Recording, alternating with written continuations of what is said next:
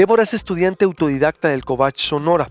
Por la pandemia no ha pisado un salón en tres semestres. Aún así, ganó la Olimpiada Sonorense de Física y busca pase al Nacional.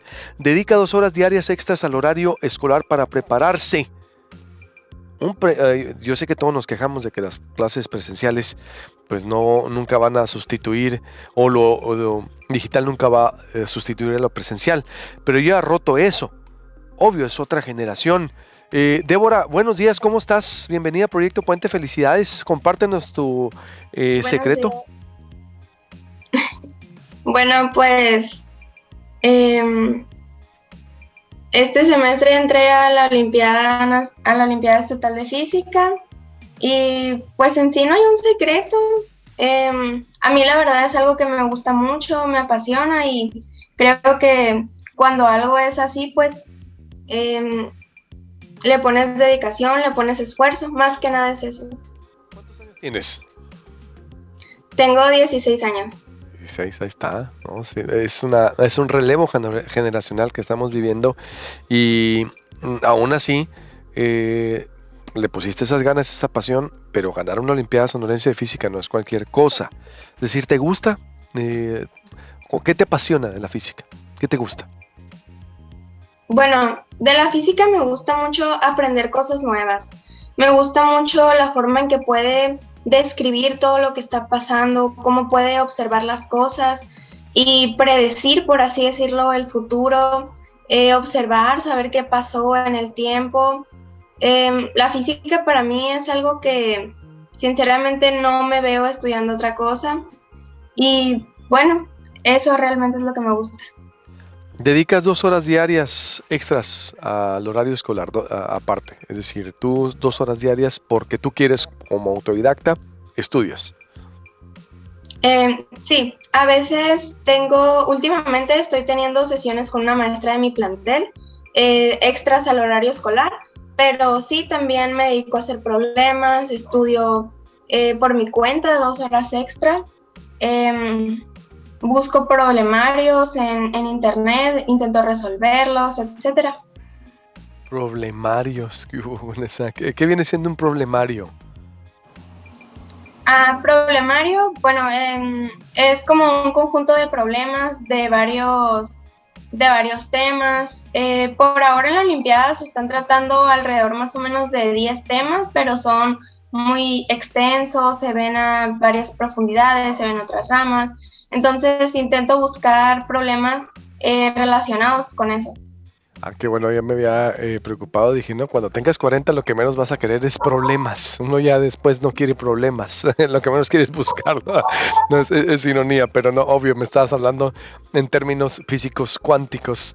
Eh, y ¿Cómo, es que haces esto? ¿Tú viste a, tu papá, a tu mamá, como alguien de tu edad y rompes con ese esquema porque yo creo que has oído mucho la generación de cristal, la juventud ahora no estudia, no le gusta el estudio, le gusta estar en internet, le gusta estar en los teléfonos.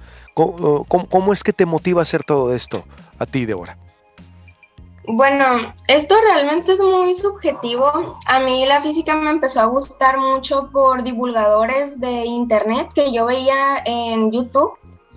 Eh, sí es cierto, pasamos mucho tiempo en el teléfono, eh, mucho tiempo en redes sociales, pero no siempre es contraproducente. A mí me empezó a gustar el estudio y me empezó a gustar la física eh, por esto mismo. Y en base a mis padres siempre he tenido mucho apoyo de su parte en el estudio y en todos los aspectos de mi vida. Eh, soy muy agradecida con ellos también y también con mis profesores, mis maestros, que siempre me han apoyado mucho desde que yo entré. Ah, por eso eres un ejemplo de que tú buscas, tú te empezaste a explorar internet, tú sola eh, o tus, con tus papás eh, te empezaron a ubicar esos contenidos en YouTube y eh, cómo te fuiste haciendo autodidacta. ¿Tú sola o tus papás te encaminaron para encontrar esos contenidos de internet que te fueron gustando? No, yo sola lo comencé a hacer. Em, la verdad no recuerdo cómo, de repente me aparecieron, de repente me interesó eh, ver qué trataba. Entonces, eh, yo sola empecé. Tú sola empezaste y después eh, tus padres pues se fueron encaminando, obvio. Es decir...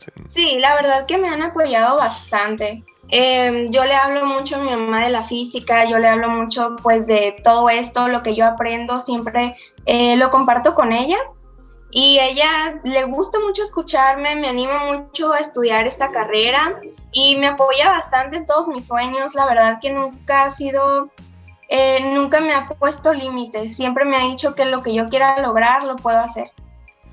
Oye, Débora, ¿y a los cuántos años empezaste a explorar ahí al internet? ¿A los 10, 12 con tu teléfono celular tú tenías? O... Más o menos a los 12 años, creo. A los 12 en la, en la secundaria, entrando, más o menos en la secundaria. Sí. Y, era tu teléfono o tú sola o era tu teléfono de tu papá. Te digo porque haciendo una comparación de lo que está, de cómo está la convivencia eh, ahorita entre padres e hijos y quiero mostrarle a los papás de que un hijo también le puede dar un buen uso al celular, eh, eh, más que estarlo también cuestionando. Sí, era, era mi celular. Em, yo la verdad siempre he sido una persona que le gusta mucho buscar curiosidades, aprender cosas. Em, seguía bastantes canales de ciencia por ese tiempo y pues me fui, me fui abriendo muchísimo estos campos y descubrí que la física era lo que me gustaba, pero realmente la ciencia em, tiene muchísimas ramas, muchísimas cosas que estudiar y en YouTube y en cualquier plataforma, incluso en redes sociales, en páginas, se puede encontrar bastante información, se puede encontrar eh, bastante material para aprender. Pero tú veías a tu papá en viendo la tele o el celular con cosas de, ciencia, de física, antes de, llegar al celular. Yo sé que fuiste sola, pero antes veías a tu papá leyendo, veías a tu papá haciendo qué. Bueno, mi mamá siempre ha sido una persona que le gusta mucho leer, entonces sí, la veía leyendo. ¿Ves? Es que influye. Quería llegar a eso. El ejemplo del Padre siempre arrastra y siempre nos motiva y nos va eh, canalizando. ¿Qué mensaje nos dejas, Débora, a los estudiantes y a los papás? Eh, porque eres un ejemplo del que sí se puede, porque estamos hablando diariamente que el teléfono celular, quiten el teléfono a los niños, no les dejen el teléfono con internet, cuidado, se los está comiendo el internet, los está maleducando, los está formando la generación de cristal, pero tú no rompes con eso y nos tapas la boca a muchos y sí se puede eh, ser un buen estudiante y canalizar energía y, conocimiento a través del Internet con una buena causa, eh, Débora. ¿Qué, les dices a los niños y a los papás? Bueno, yo realmente no uso el celular, el Internet solamente para eso. Eh, claramente también tengo mis momentos donde, no sé, veo películas, veo otras cosas. Entonces el celular es cierto que muchas veces puede ser malo, puede em, encaminar a una adicción, sí, pero creo que depende más de la persona y depende del cuidado que le damos. Eh, el Internet, el celular, a final de cuentas no es ni bueno ni malo. Es Internet, el celular y se va a comportar de la manera en que nosotros le demos un uso. Si nosotros le damos un uso bueno, si nosotros le damos un uso malo. Es más que nada el el checar qué es lo que estamos haciendo con él, qué, cuál es el uso que le estamos dando, porque puede ser muy bueno en Internet. A mí me han dicho mucho las personas mayores de que nuestra generación lo tiene muy fácil, antes tenían que ir a la biblioteca a investigar y pasar horas allá, y nosotros no, una búsqueda rápida en Google y ya nos aparece todo. Entonces, eh, por esta parte sí es mucho, eh, sí hace de mucha ayuda para el estudio, para la escuela y también se puede usar para ocio, para divertirse. Em, el punto es el uso que le demos y procurar que sea un uso bueno. Estoy de acuerdo. ¿Qué quieres ser cuando seas eh, grande? Una científica mínimo mexicana, ¿no? Te veo yo en la NASA, no sé, en Europa o creando un, un avión mexicano, no sé. ¿Qué quieres ser? Pues vamos a ver. Vamos a ver qué depara el futuro. Em, yo sé que es la carrera que quiero estudiar, pero la verdad todavía no tengo muy en claro qué es em, más allá de la carrera, más allá de eso. Pero pienso yo mientras estudio la carrera, eh, ir abriéndome a otros campos, qué es lo que me gusta dentro de la física. Muchas felicidades, Débora. Sigue siendo el ejemplo y me impresiona mucho tu madurez, tu lucidez y tu claridad. Me da mucho gusto. Eres una esperanza dentro de todo este mundo y este ecosistema en donde siempre estamos cuestionando y viendo que no se puede, pero tú sí eres un ejemplo del que sí se puede. Felicidades a ti a tus padres. Eh, te vamos a seguir entrevistando y para cualquier invento o creación que tengas aquí que la des a conocer. gracias, felicidades. Muchas gracias a ustedes por invitarme. Y que ganes el Nacional de Física para eh, seguir aquí en contacto, ¿ok? Todo el éxito. Muchas gracias. Buenos días. Eh, vamos a un corte. Vea, qué, qué, bonito empezar el día también así noticias. Se vale, es un ejemplo muy humano. Eh, es un ejemplo que viene a romper con todo ese ciclo ¿no? que hemos escuchado públicamente en medios o en las redes. Vea, el sí se puede. El cómo de la mano de ver a padres leyendo, haciendo. Somos el ejemplo. Siempre. Siempre somos el ejemplo.